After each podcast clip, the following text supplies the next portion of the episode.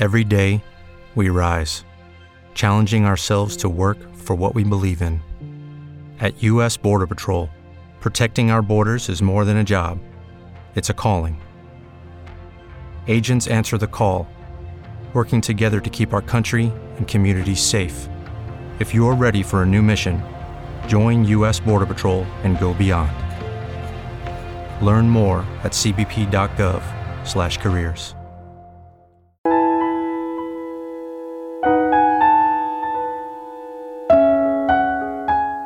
Bienvenidos. Dedicamos como siempre a este, este programa a nuestro Señor Jesucristo en su advocación del Buen Pastor, a nuestra Madre Santísima, la Virgen de Fátima y a Santa Teresita del Niño Jesús. Nos unimos a esta oración al Buen Pastor que nos identifica. Señor Jesucristo, como el Buen Pastor, diste tu vida por toda la humanidad. Tú nos has llamado personalmente a cada uno de nosotros para servir a los cristianos que sufren y son perseguidos. En ellos tú continúas tu pasión por la redención del mundo. Es una gracia llevar la cruz con ellos. Danos amor, valor y disposición al sacrificio para que podamos aliviar su necesidad y consolarlos. Llénanos con tu misericordioso amor el uno por el otro, para que también bendigamos a nuestros enemigos y los perdonemos.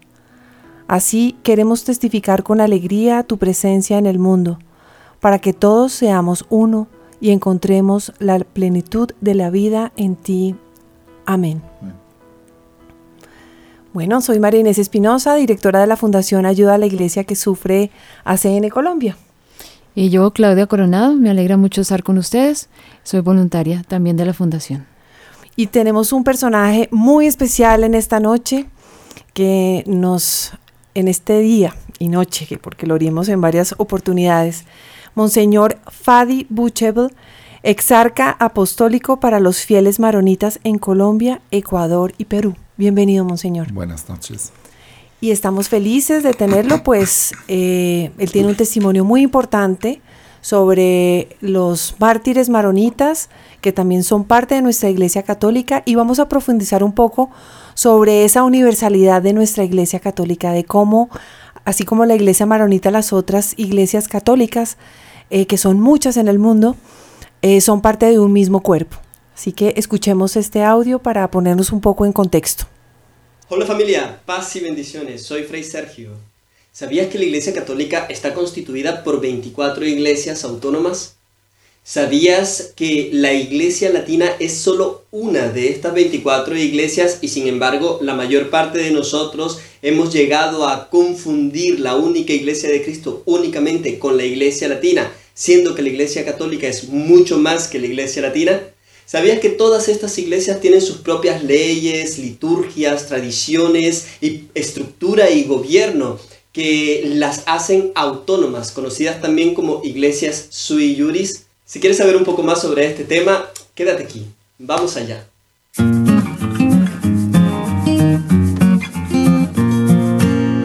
La Iglesia Católica es la iglesia cristiana más antigua y numerosa. En ella subsiste la única iglesia fundada por Cristo, encomendada al apóstol Pedro, a quien le confió su difusión y gobierno junto con los demás apóstoles, por medio de una sucesión apostólica ininterrumpida. La cabeza de la Iglesia Católica es el obispo de Roma, el Papa, como sucesor del apóstol Pedro. El Papa actual, el número 266 en la historia de la Iglesia, es Francisco. La sede papal, conocida como la Santa Sede, se encuentra en Roma y ocupa un lugar preeminente entre las demás sedes episcopales. La Iglesia Católica está presente en todos los países del mundo y a ella pertenecen todos los bautizados según sus ritos propios. Según los datos del Anuario Pontificio del 2019, el número de bautizados es de 1.313 millones, correspondientes al 17.7% de la población mundial. Como ven, el ser católicos habla de unidad, de universalidad, de que en donde sea que estés parado, un católico siempre cree lo mismo y su fe es igual. No importa si estás en Roma, en Colombia, en Australia o en la Conchinchina.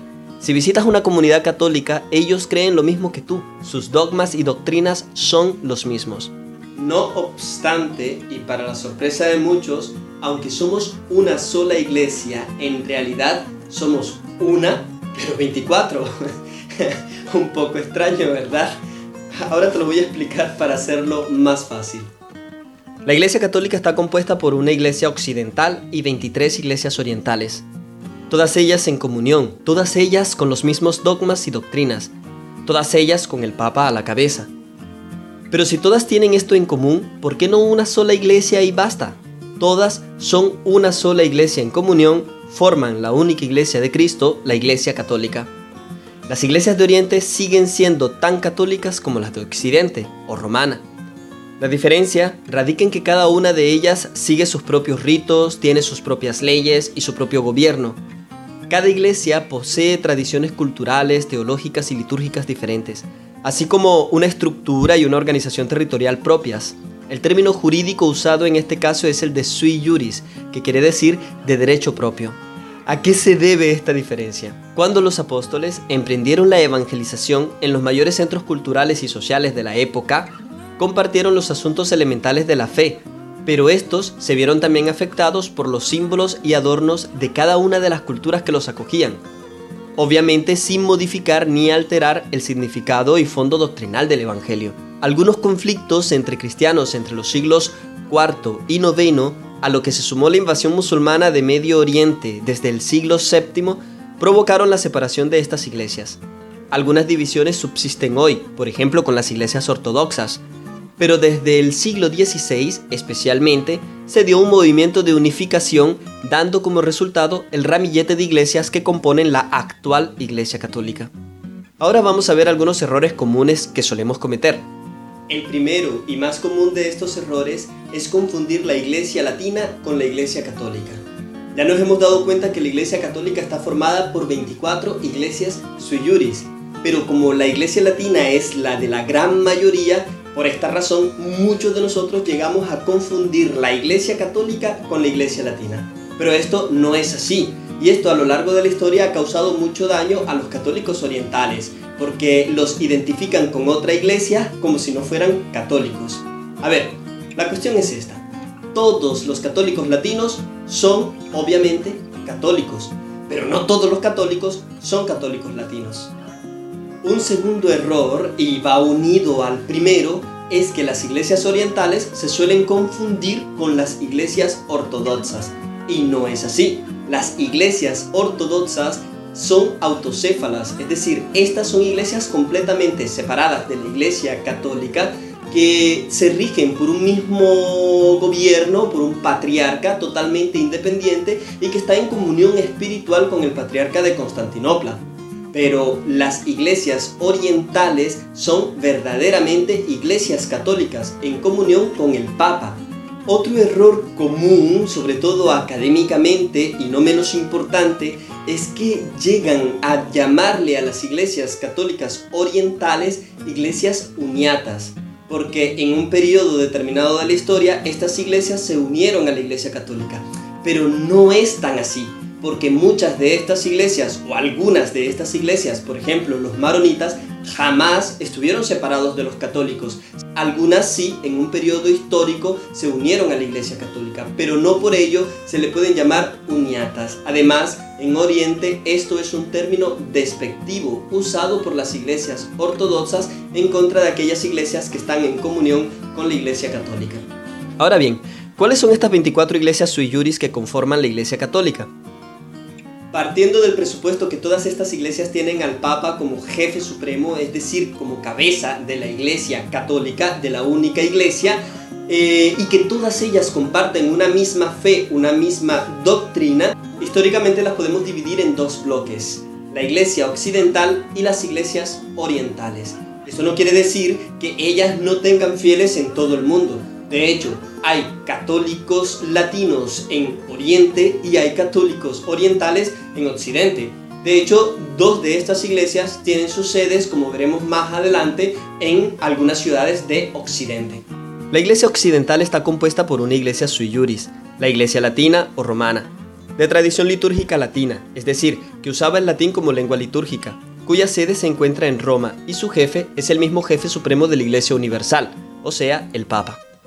Ojo a no confundir rito latino con rito romano, porque además de este existen en la iglesia latina otros ritos como el ambrosiano, el mozárabe, etcétera, etcétera, que dejaremos para otro video. Las iglesias orientales son un conjunto de 23 iglesias católicas sui juris, que a su vez las podemos agrupar en seis tradiciones litúrgicas orientales, a saber, la alejandrina, la bizantina, la armenia, la maronita, la antioquena y la caldea. A la tradición litúrgica alejandrina pertenecen las iglesias católica copta, con sede en el Cairo, Egipto, católica etíope, con sede en Addis Abeba, Etiopía, y católica eritrea, con sede en Asmara, Eritrea.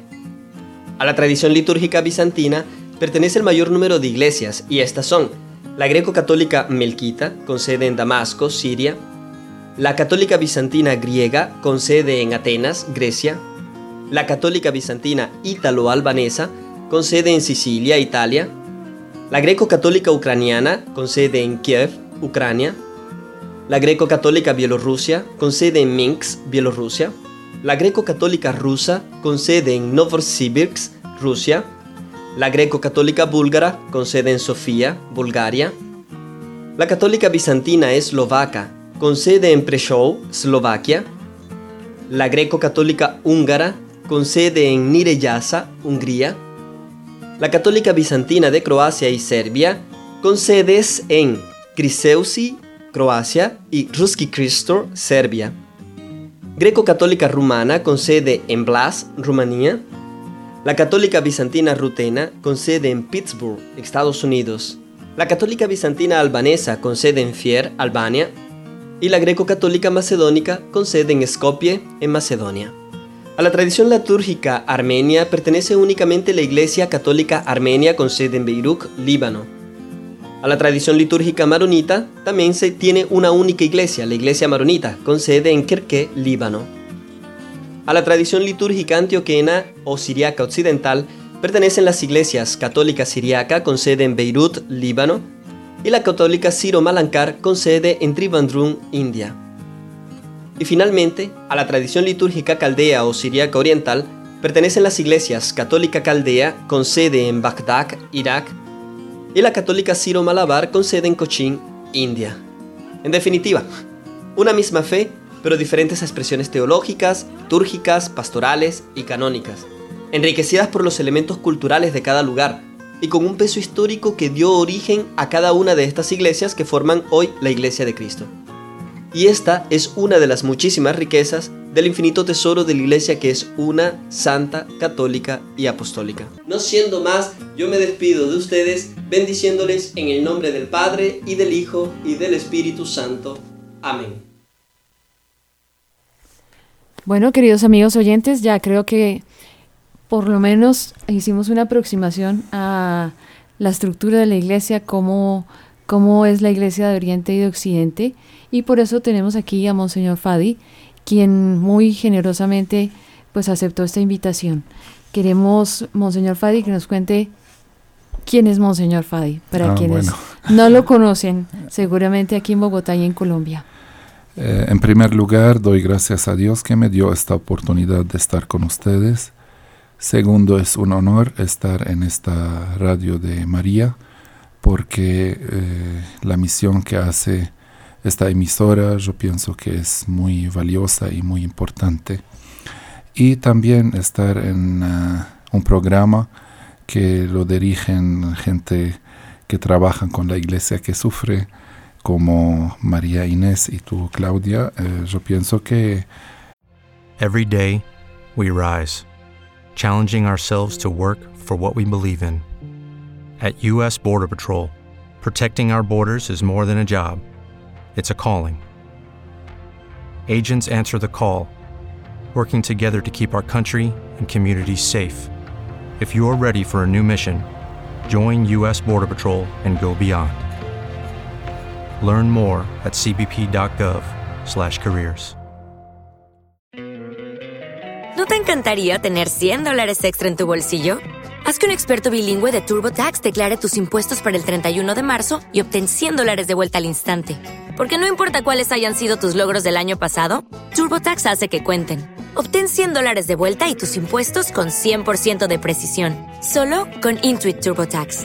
Debes declarar para el 31 de marzo. Crédito solo aplicable al costo de la presentación federal con TurboTax Full Service. Oferta sujeta a cambios o cancelación en cualquier momento.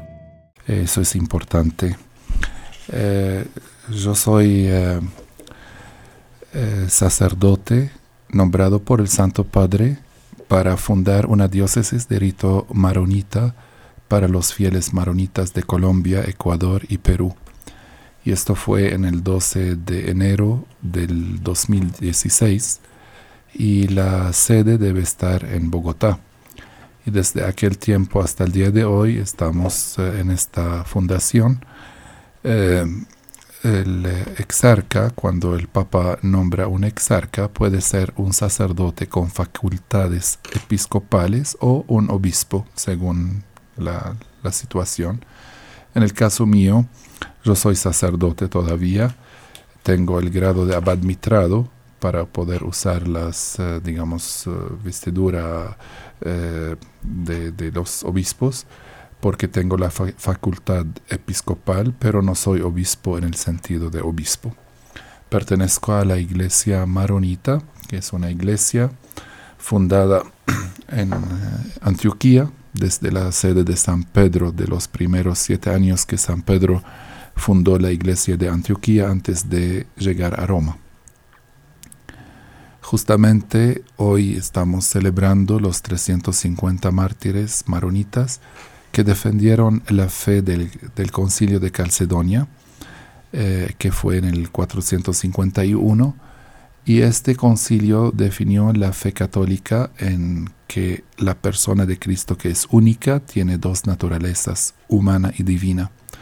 Y los seguidores de un santo famosísimo en aquel tiempo, se llamaba San Marón, defendían esta, esta eh, doctrina de fe entonces los herejes que no aceptaron esta enseñanza porque decían que Jesús es un Dios en apariencia humana, entonces y el concilio eh, condenó la eh, herejía de Eutiques, y sus seguidores y ellos nos llamaron maronitas, seguidores de Marón.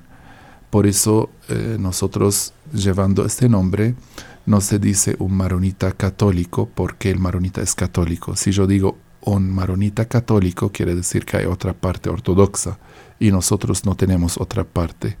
Es la única iglesia oriental que a, pesar de todo quedó fiel a la sede de Pedro y a la persona de Pedro. Y por eso decimos maronitas nomás, porque los maronitas todos que están en todo el mundo hoy en día son católicos. Entonces es de más decir católico. Y es la única iglesia que lleva el nombre de un santo, porque él no fue su fundador, él había muerto en el 410, el concilio de Calcedonia 451, quiere decir, pasó 41 años después de su muerte, pero sus seguidores estaban bien fundados a la fe católica, por lo tanto, cuando sucedió el concilio de Calcedonia, dijeron nosotros estamos con este concilio y los demás nos llamaron maronitas, como despreciándonos, como cuando llamaron a los cristianos por primera vez en Antioquía cristianos, seguidores de Cristo, como, como despreciar. un término sí. Eh, despectivo. Más o menos, pero para nosotros es glorioso. Claro, qué bien. Muy bien, señor. Bueno, Monseñor, eh, aquí en Colombia usted, pues yo ya he participado, he tenido la oportunidad de participar en las celebraciones, en algunas oraciones, en exposición del Santísimo, en eh, el Santo Rosario y en la Eucaristía. Hay algunas, mm, digamos, oraciones que son diferentes a las nuestras. ¿Por qué no nos explica, por ejemplo, una Eucaristía en el exarcado? Mm, ¿Qué tiene? En primer lugar, eh, para tranquilizar las personas católicas, yo soy miembro de la Conferencia Episcopal Colombiana. Importantísimo. Y también en el Líbano, en el Sino de los Obispos Maronitas también. Eh, porque allí es la, iglesia madre y acá la iglesia que me acogió. Eh, entonces yo formo parte. La, cuando hablamos de liturgias, las liturgias son las expresiones de la fe eh, según la cultura, según las personas, según, eh, según el tiempo en cual abrazó la fe esta comunidad. Nosotros pertenecemos a la familia siríaca que hablaba el arameo, el siríaco occidental, que eh, Jesús habló. Y por eso, por ejemplo, en la liturgia nuestra, la liturgia de la Santa Misa, eh, hasta el día de hoy, el trisagio, que es Santo Dios, Santo Fuerte, Santo Inmortal, lo cantamos en arameo. Y esto para nosotros es como proclamar la fe nuestra en, el Dios que, que adoramos. Y también la entrada al templo y la entrada al altar en general deben ser en eh, arameo. Y por supuesto, lo más lindo, las palabras de la consagración, porque es una de las pocas iglesias que conservan la consagración con la lengua, con la misma lengua de Jesús. Entonces usted está en la iglesia participando en la Eucaristía nuestra y cierra los ojos y puedes ir espiritualmente al cenáculo donde Jesús celebró la última cena y escucha las mismísimas palabras que Jesús pronunció en aquella noche en la cual el amor llegó hasta el extremo en Jesús. Como Dios verdadero y hombre verdadero no podía amar más. Por lo tanto, es algo muy originario. Las oraciones, por supuesto, la misa es igual en el sentido que tiene dos partes, la de la palabra y de la Eucaristía, pero son diferentes porque, eh, por ejemplo, en la iglesia latina eh, se da la paz antes de la comunión. En la iglesia maronita se da la paz antes de la consagración, porque Jesús nos había dicho antes de ofrecer tu sacrificio, reconcíliate con tu hermano. Entonces se da antes de ofrecer el sacrificio. Otra particularidad es que durante la celebración eucarística nosotros no nos arrodillamos porque estamos celebrando al resucitado y el resucitado lo representa nuestro cuerpo parado y esto es una particularidad de todas las iglesias orientales por eso se llaman liturgias del resucitado. Otra cosa, eh, el, el sacerdote cuando invoca al Espíritu Santo, usa las mismas palabras que usó eh, el profeta Elías cuando se arrodilló y dijo, escúchame Señor, escúchame Señor, escúchame Señor, que tu pueblo sepa que tú eres el Dios verdadero. Nosotros decimos que mande tu Espíritu para transformarnos a nosotros como miembros en un solo cuerpo, que es el cuerpo místico de Cristo, y para transformar el, el eh, pan y el vino en cuerpo y sangre de Cristo. Entonces eso también es algo muy, muy particular nuestro. Y al final la comunión siempre, siempre se da bajo dos especies porque Jesús dio su cuerpo y dio su sangre a, la, a los apóstoles y dijo, toman y beban. Por lo tanto se dan bajo las dos especies. Monseñor, eh, otra cosa que también a mí particularmente me llamó la atención de, las, eh, de los momentos en que hemos estado allá es ese sentido como de... Yo no puedo decir que la, liturgia nuestra no sea recogida y, espiritual y de mucha oración, pero se siente un espíritu distinto a lo que para nosotros es de pronto una oración, una liturgia, una, una eh, exposición de Santísimo. Hay un recogimiento particular. Eso nosotros como de Occidente creo que no lo entendemos porque Oriente pues obviamente es diferente al nuestro. Eh, hay que saber siempre que los orientales son más de corazón, los occidentales son más de razón. Y lo que es del corazón es más sensible. Por eso toca mucho los sentidos del ser humano. Eh, durante las celebraciones nuestras, ustedes sienten mucha recogida, mucha, mucha contemplación, mucha espiritualidad. En modo particular, digo, en la iglesia maronita, porque lo que caracteriza la iglesia maronita son tres palabras. Son eclesiásticos, son monásticos y son litúrgicos. ¿Por qué? Primero, toda la comunidad maronita fue formada alrededor de los conventos de los monjes. Por eso es una iglesia de matiz monacal. Y cuando usted entra a un convento, siente este espíritu de contemplación, de, De paz. De paz, de, de silencio. De, silencio, de recogimiento. Entonces, la iglesia maronita todavía, gracias a Dios, conserve esto, este espíritu, espíritu esta característica.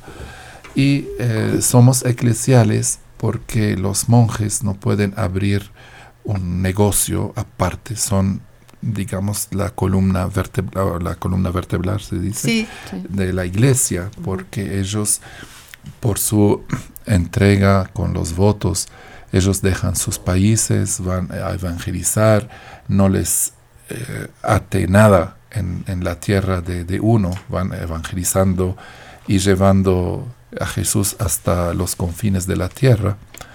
Y también son litúrgicos los maronitas porque los monjes en general eh, hacen sus celebraciones de la mejor forma, porque como lo primero y lo mediano y lo último de ellos es esta reflejar Jerusalén celestial a la Jerusalén terrenal, entonces ellos hacen lo máximo para que a través de los signos, a través de los, de los elementos, pueden acercar el misterio al hombre de hoy. Por lo tanto, cuando usted entra, todo lo ve organizado en los conventos. Eh, en las parroquias debería ser, no siempre es, a veces sí, a veces no. En los conventos muy raramente que usted ve cosas desordenadas, porque la vida del consagrado es a los consagrados los llamaban los ángeles, porque viven castos, viven pobres, viven obedientes. Eran como los ángeles del cielo en la tierra, y su vocación es reflejar el mundo venidero. Eh, entonces, por eso usted cuando entra ve belleza, ve orden, ve eh, espiritualidad, ve reflexión del cielo en la tierra. Interesantísimas ideas, eh, muy elevadas, y es verdad. Eh, yo creo que los que hemos estudiado con, con monjitas o con sacerdotes, ese orden en general que de verdad tiene la Iglesia Católica, eh, cuando uno ve que realmente se respira ese espíritu, es, es, una belleza porque uno dice esto, esto es un orden y una cosa de Dios que que inspira a que las cosas se hagan lo más perfectas posibles, ¿no? Dentro de lo humanamente posible, que claro que es posible siempre mejorar. y, es, un llamado, ¿no? Es suficiente ver una celebración en el Vaticano cuando hay de todas las naciones, de todas las culturas, de todas las lenguas, este orden, digamos, esta diversidad en la unión. Sí. Y esta unión que está tan de diversos países, diversos países, y esto refleja la belleza celestial en la tierra, porque, porque nosotros estamos a través Lucky Land Casino asking people what's the weirdest place you've gotten lucky? Lucky? In line at the deli, I guess. Aha, in my dentist's office. More than once, actually. Do I have to say? Yes, you do. In the car before my kids' PTA meeting. Really? Yes. Excuse me, what's the weirdest place you've gotten lucky? I never win and tell. Well, there you have it. You can get lucky anywhere playing at LuckyLandSlots.com. Play for free right now. Are you feeling lucky? No purchase necessary. Void where prohibited by law. 18 plus. Terms and conditions apply. See website for details. It is Ryan here, and I have a question for you. What do you do when you win? Like, are you a fist pumper? A woohooer, a hand clapper, a high fiver. I kind of like the high five, but if you want to hone in on those winning moves, check out Chumba Casino. At ChumbaCasino.com, choose from hundreds of social casino style games for your chance to redeem serious cash prizes. There are new game releases weekly, plus free daily bonuses. So don't wait. Start having the most fun ever at ChumbaCasino.com. No purchase necessary. BGW. Void were prohibited by law. See terms and conditions. 18 plus. Es de la materia acercando el misterio que no es tocable. Por lo tanto, se usa el incienso, se usa las velas, se usa la procesión, se usa el vestimento, se usa las flores, se usan los manteles diferentes, los colores, todo esto para acercar el mundo celestial al mundo terrenal. terrenal. Sí. Muy bello, realmente eh, edifica y, y, y compromete al laico que ve cuando realmente los monjes, los sacerdotes o las personas, digamos, que están al frente de manejar la liturgia, eh, llevan esto con este y orden. Los laicos. Y los laicos también, Claro. por supuesto, como que eso es lo que nos interpela, ¿no? Que, que nos pone como en ese ritmo que es interesantísimo y que, y que le llama a uno tanto la atención. Nosotros en, en la fundación hemos visto que eh, realmente el, el llamado de la Iglesia de Oriente en este momento es uno de los más fuertes que nos interpela porque nos damos cuenta que eh, realmente hay una profundidad en la fe que nosotros en Occidente estamos perdiendo y que ellos siendo probados como están siendo probados en este momento, que llegan hasta el martirio, y, no solamente en Medio Oriente, sino en África y en otros lugares como en la India, uno dice, esto sí realmente es un testimonio que es muy grande para nosotros, que somos tan cómodos, ¿no? Una misa de más de media hora ya nos da piquiña, ¿no? Porque nosotros eh, tenemos que hacer diferencia entre el deber y el amar. Cuando yo voy a misa por cumplir, estoy haciendo un deber. Por eso el deber es pesado y por eso aburre y por eso no llena. Por eso la gente se va y, y más a las sectas porque van por deber a la misa, por lo tanto no se llenan de Cristo y lo buscan otro lugar. En cambio, cuando tú vas a rezar, quiere decir a amar a Cristo y a unirte a Él, es totalmente diferente. Cuando uno pasa el tiempo con su amado, no quiere dejar. Y, y si su amado quiere dejarlo, dice, quédate un ratito más, un poquito más. Eh, yo no, nunca Como me en enamoré, pero nunca me enamoré físicamente con persona, pero con Cristo me enamoré muchísimo y sé que cuando Él se, se ausenta de mi vida, cómo queda y cuando Él está presente en mi vida, cómo me quedo. Que sí, que es verdad que el amor humano, siendo muy lindo como pudiera ser, nunca se podrá comparar con ese amor del amado, como dice usted, que también es nuestro y es esa sensación de, de estar con un con una persona como es nuestro Señor, representado cuando podemos Ajá. estar enfrente de una adoración eucarística o, o recibirlo en la Eucaristía, que uno dice, esto es más grande de todas las cosas más hermosas que, que el amor pueda representar, ¿no? Claro. Usted hablaba un poquito también de la belleza de la iglesia oriental. Nosotros, como orientales, yo lo voy a decir de una forma de broma, pero tiene algo de, de De verdad. verdad. Eh, yo siempre digo, nosotros somos más católicos que ustedes, porque ustedes han recibido el catolicismo por tradición. En cambio, nosotros lo recibimos por opción. ¿Cómo? Nosotros hemos vivido con herejes, hemos vivido con musulmanes, hemos vivido con eh, ortodoxos, hemos vivido con persecuciones, hemos vivido con destierro, martirio, etc. Y toda la vida optamos que la fe de Pedro sea nuestra fe y nuestra fe es la fe de Pedro. Hay una oración en la iglesia maronita hermosísima. Dice Marón, que es el santo, llamó a sus discípulos y les dijo, recen por Pedro, porque Cristo nuestro Señor lo ha elegido como roca de la iglesia y nosotros tenemos que rezar a- con, por Él y unirnos a Él. Entonces usted puede sacarme los ojos, puede sacar mi, mi espíritu, puede sacar mi vida de mi ser, pero no puedes tocar mi fe. Tan profunda la fe nuestra, porque nos costó muchísimo. Y yo siempre digo y repito que nosotros los maronitas mamamos la fe católica con la leche de nuestras madres. Y esto, si usted toma ahora sangre de mi sangre, no solamente sale O positivo, sino O positivo con fe católica. Porque nos costó. Doble cruz. Sí, doble cruz o una cruz grande. Exacto. Entonces, esa es la hermosura de, de la fe de Oriente. Y, y esta fe vivida en la persecución, eh, uno cuando nosotros los orientales somos así.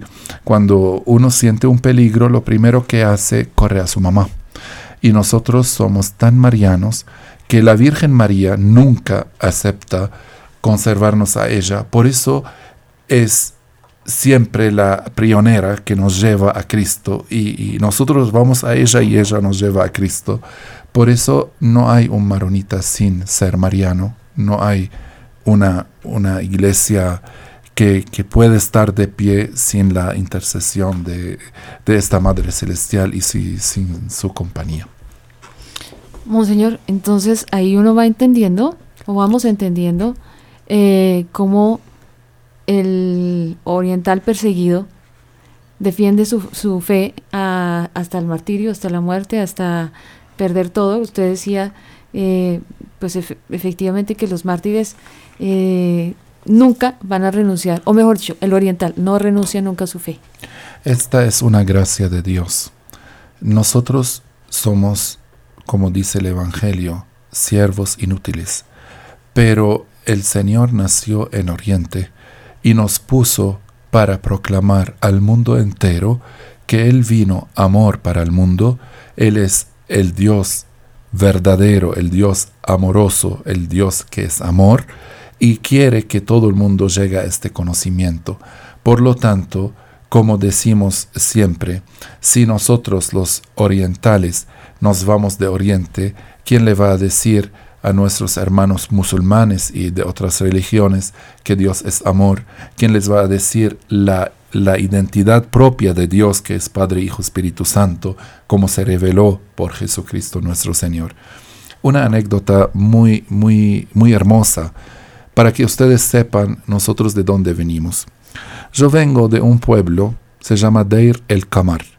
1860, si ustedes leen de los masacres del Líbano, 1860 aparece mi pueblo. En mi pueblo, solamente en este año 1860, eh, murieron, fueron martirizados más de 2.000 maronitas.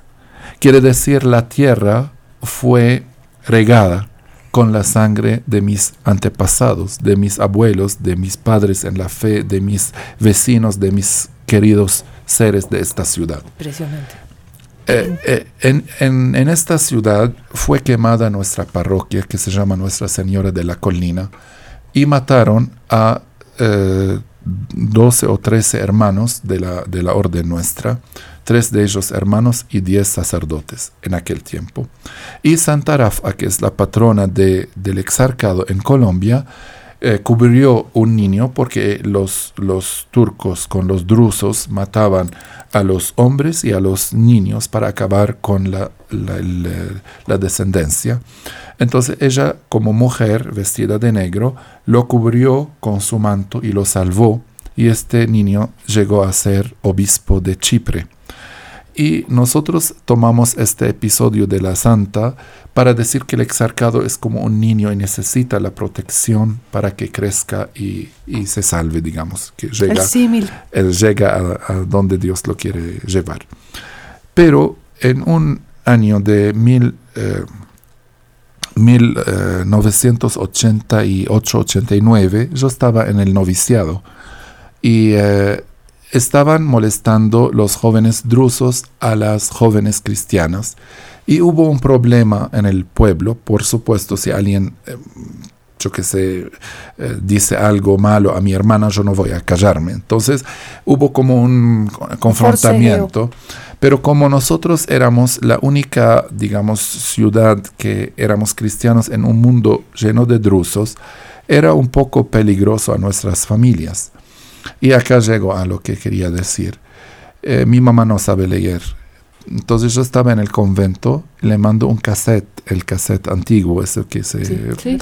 Entonces le, le, digo, mamá, si llegan a, a, matarlos, y yo estaba como de, de, de seguridad diciendo lo que estoy diciendo, si llegan a matarlos, por favor te ruego que no niegues tu fe muere, pero con la fe. Y yo estaba segurísimo de lo que estoy diciendo, que yo acepto el martirio de mi mamá, pero no acepto que ella niegue a Cristo. Entonces, miren ella, y, por eso yo digo, nosotros mamamos la fe católica con la leche de nuestras madres. Ella me contesta, hijo, tranquilo, yo nací cristiana, vivo cristiana y no muero más que cristiano. Menos que cristiano, más Sí, que sí, cristiano, no sé cómo se entendió. dice. Muy bien. Entonces, más o menos se dice. Muy bien, No, sí. muy bien. Muy como cristiana, tal cual. Claro, sí. como cristiana. Entonces, esto para que ustedes sepan, yo soy uno de mi- millones de personas, yo soy uno. Entonces, eh, esto es lo que nuestras madres nos enseñan y eso es lo que nosotros vivimos y eso es lo que nosotros transmitimos. Por eso sí me duele cuando veo cómo viven de light, cuando viven tan fríos, cuando no tienen ni persecución, ni guerra, ni destierro, ni martirio. Y si vamos a la iglesia de vez en cuando, si estamos, yo qué sé, diciendo que somos católicos, pero tenemos relaciones fuera del matrimonio, hijos fuera del matrimonio. No hay una contradicción que uno dice, no, no, no. Hay que, hay que parar para, Revisar qué para pasando, saber dónde estamos. Y pienso que la palabra profética de Juan Pablo II, cuando dijo, dijo a Francia, que has hecho en tu bautismo, puede ser para cada persona de la gente colombiana, de, la- de los ecuatorianos, de los peruanos, de todos los católicos de América Latina que han hecho de su bautismo.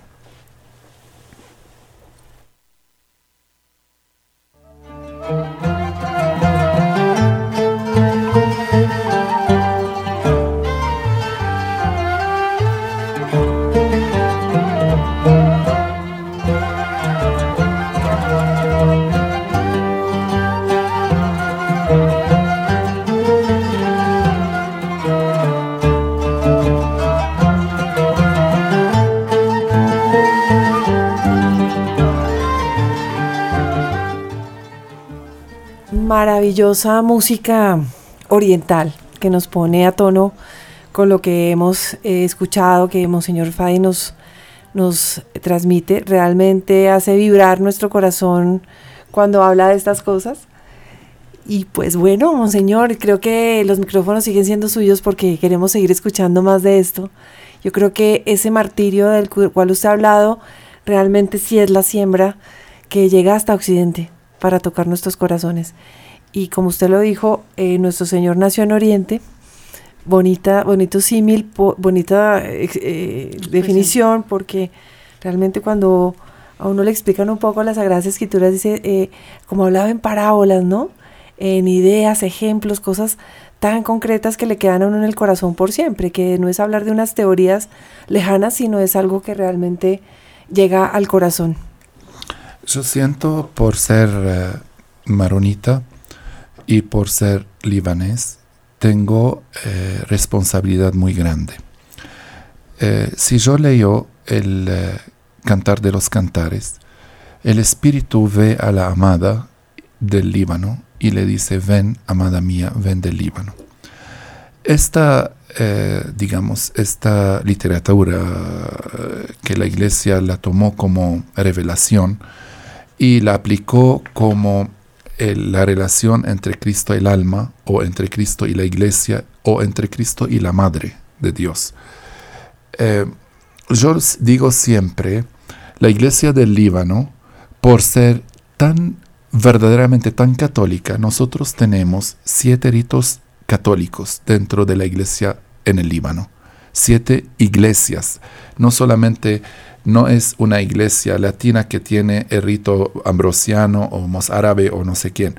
Son iglesias. Cuando digo iglesia, quiere decir es una estructura total, patriarca, obispos, sacerdotes, monjes, monjas y laicos.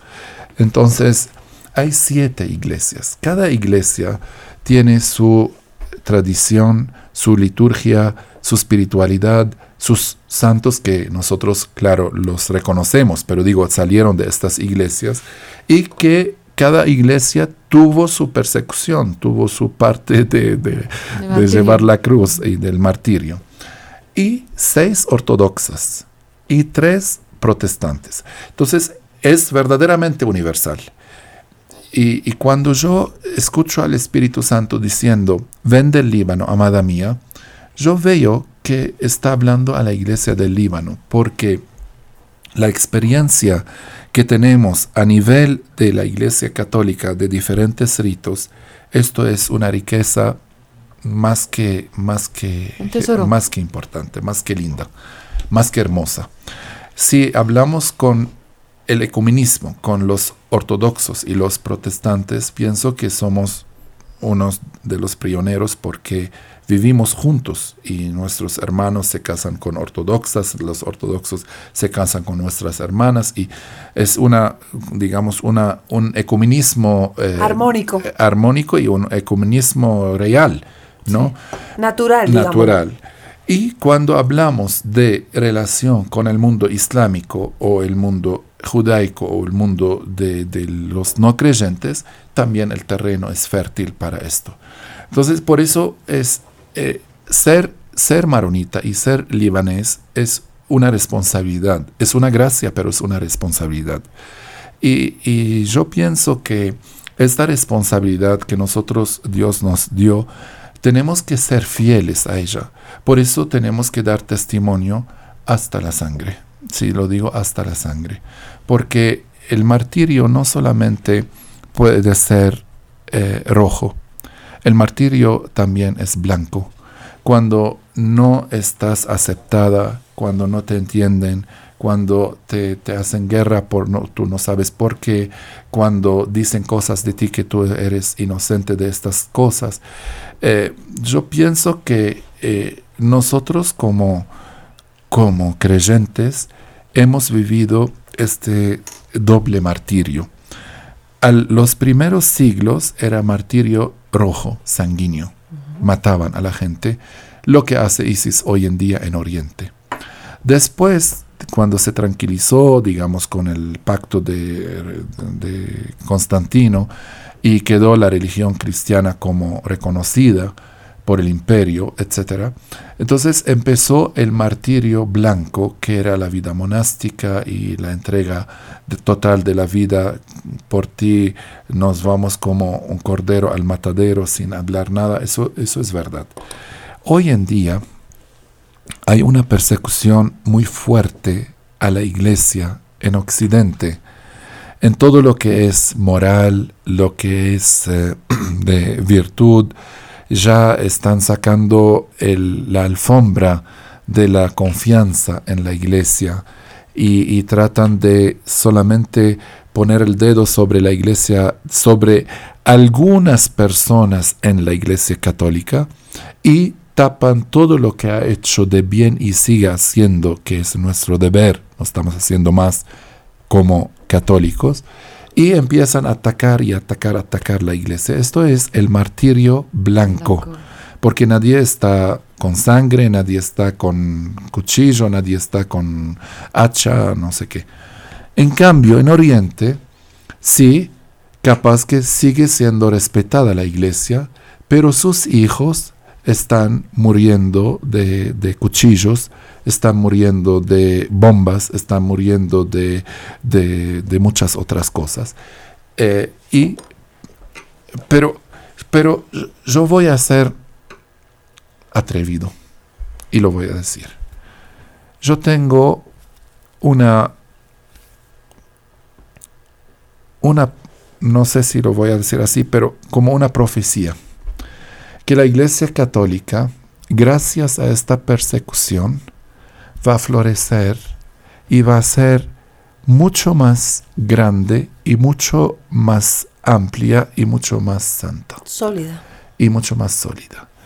Yo veo que cuando hubo persecución en Jerusalén, había una parte de los cristianos que se quedaron en Jerusalén y otra parte fueron a Antioquía fundaron la iglesia de Antioquía. Tuvo una persecución en Antioquía, fueron a Roma, otra parte quedó en Antioquía y otra fue a Roma.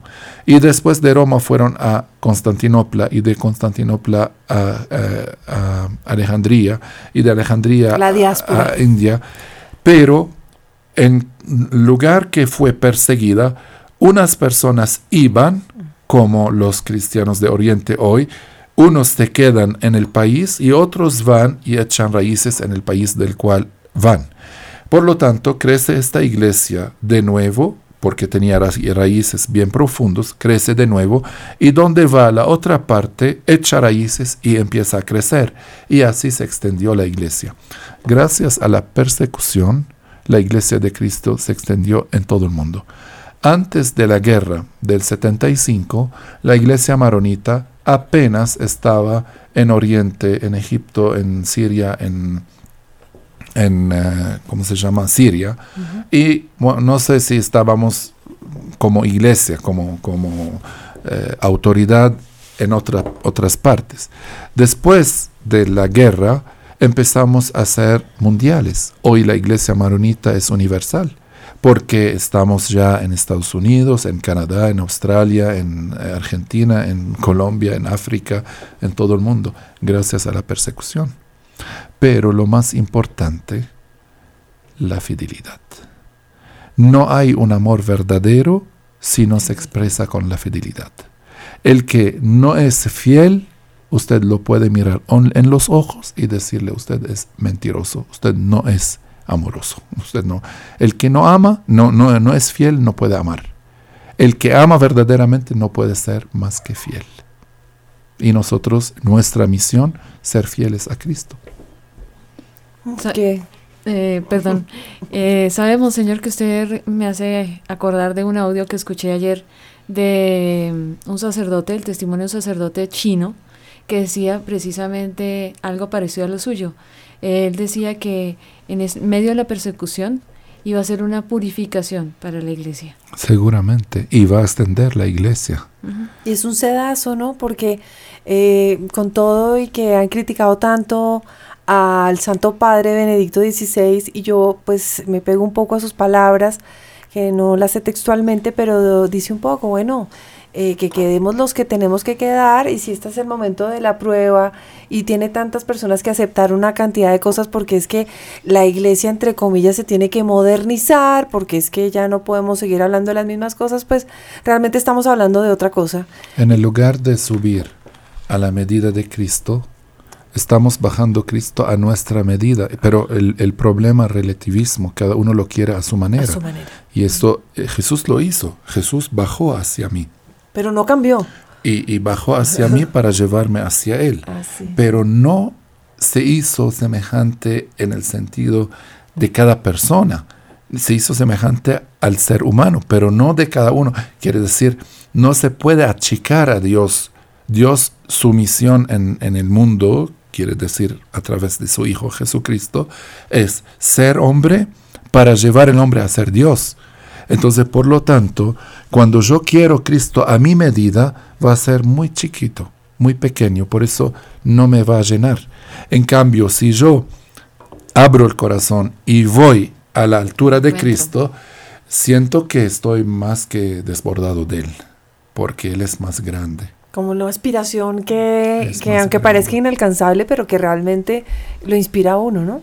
Llegar a eso. Así es. Pues Señor, muy agradecidos por este momento tan especial y, tan corto, porque se ha pasado el tiempo. Yo creo que tendremos, si Dios lo permite y usted también, eh, tener más oportunidades para seguir profundizando porque se nos quedó corto. Queríamos hablar de aquellos 350 maronitas que fueron martirizados y pues el tiempo se acabó. Ya, ya, un minuto y... Eso, sí. Estos mártires, la iglesia maronita los festeja hoy, el 31 de julio. Estos fueron eh, monjes de un convento al norte de Siria y cerca del Líbano.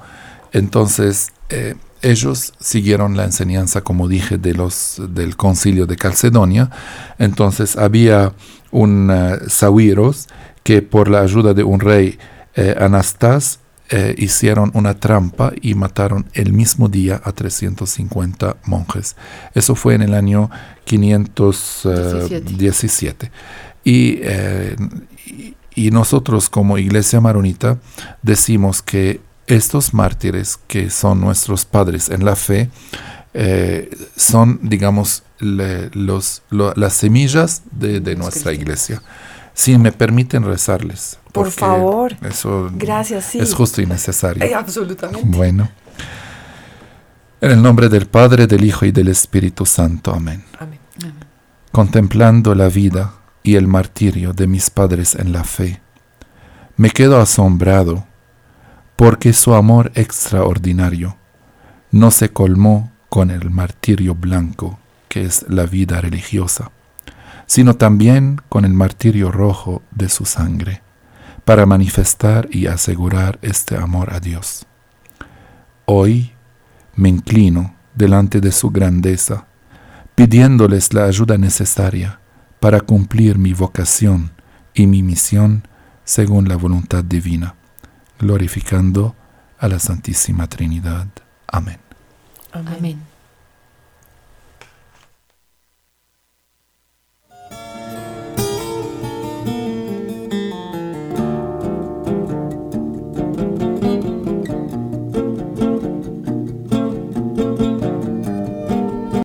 The Lucky Land slots, you can get lucky just about anywhere. This is your captain speaking. Uh, we've got clear runway and the weather's fine, but we're just going to circle up here a while and uh, get lucky.